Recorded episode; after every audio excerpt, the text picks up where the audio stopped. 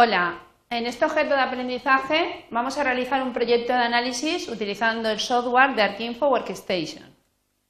Para realizar un proyecto de sistemas de información geográfica en cualquier software, primero tendremos que definir el proyecto y establecer qué limitaciones vamos a tener en cuenta para realizar dicho proyecto. Eh, tendremos que obtener las bases de datos, tanto gráficas como alfanuméricas, analizar los datos, estructurar qué operaciones de análisis vamos a utilizar y, por último, presentar los resultados. En este proyecto la presentación de los resultados no se va a, enseñar, pero sí que lo que vamos a hacer es ver los pasos desde definir el proyecto hasta analizar los datos. Nuestra definición del proyecto sería la siguiente. Hay un municipio donde va a construir una carretera y para ello vamos a tener que expropiar terrenos. Los terrenos van a tener que estar a menos de 600 metros del eje de la carretera. Además, se ha hecho un estudio y se ha comprobado que existen unos puntos de interés también en ese municipio y hace que el suelo incremente, en 400, incremente su valor si se encuentra a menos de 400 metros de ellos.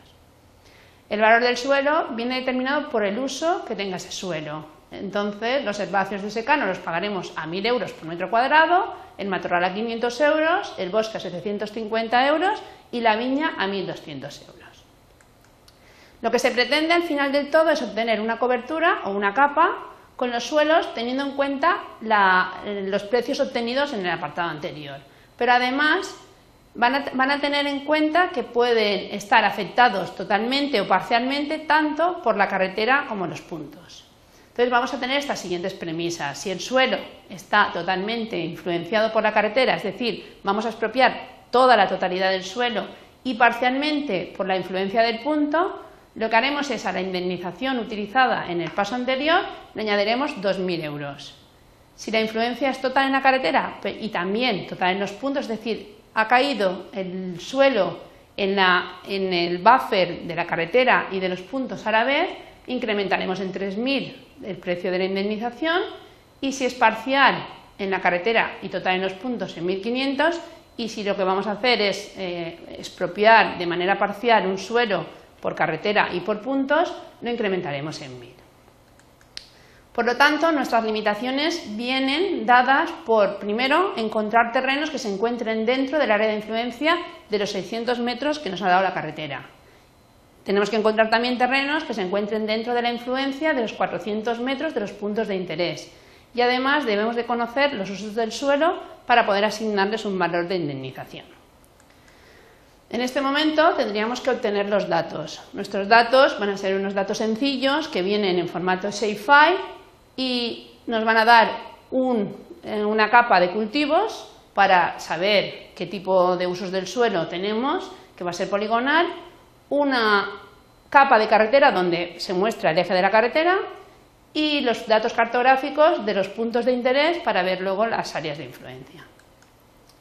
En esta, en esta, transparencia podéis observar que aquí tendremos los usos del suelo, tendríamos cuatro puntos de interés y tendríamos el eje de la carretera en rojo.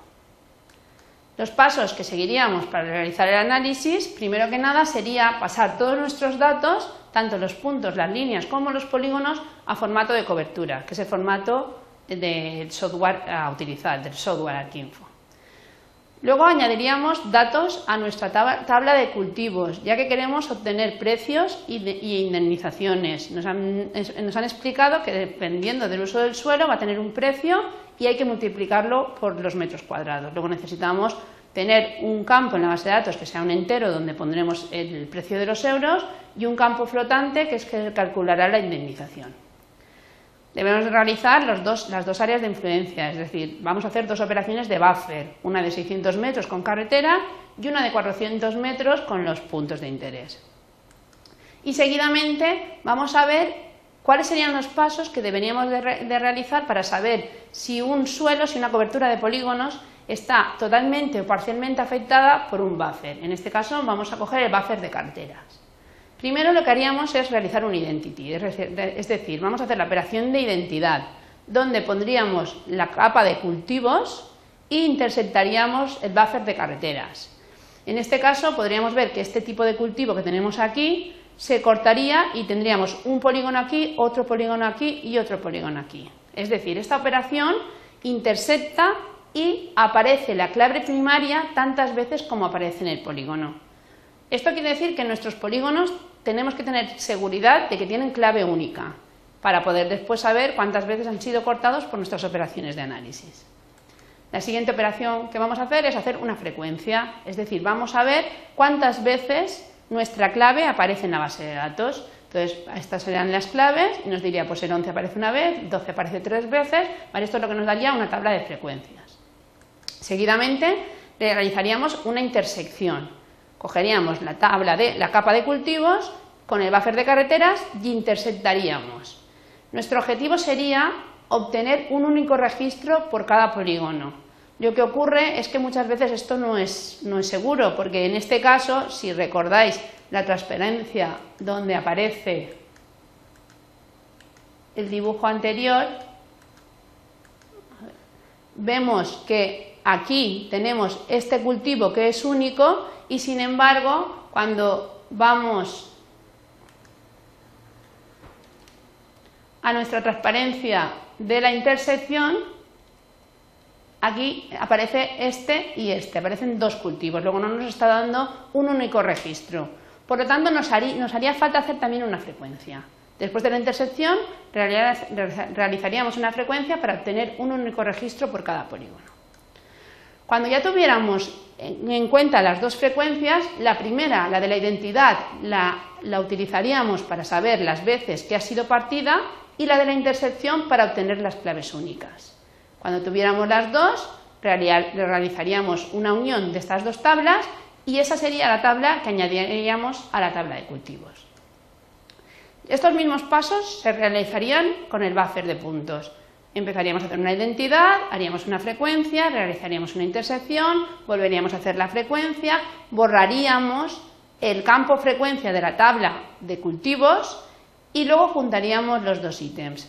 En este caso realizaríamos un paso más, que sería renombrar el campo, porque en los dos sitios se llamaría frecuencia. Entonces, como en una base de datos no podemos tener dos campos con el mismo nombre, a esta le llamaríamos FREC2. Luego juntaríamos nuestra última tabla con cultivos y ya tendríamos toda la información necesaria. ¿Cuáles serían los pasos a seguir para calcular el precio final? Pues añadiríamos dos campos a la base de datos, una al valor y otra al precio, y realizaríamos las siguientes operaciones.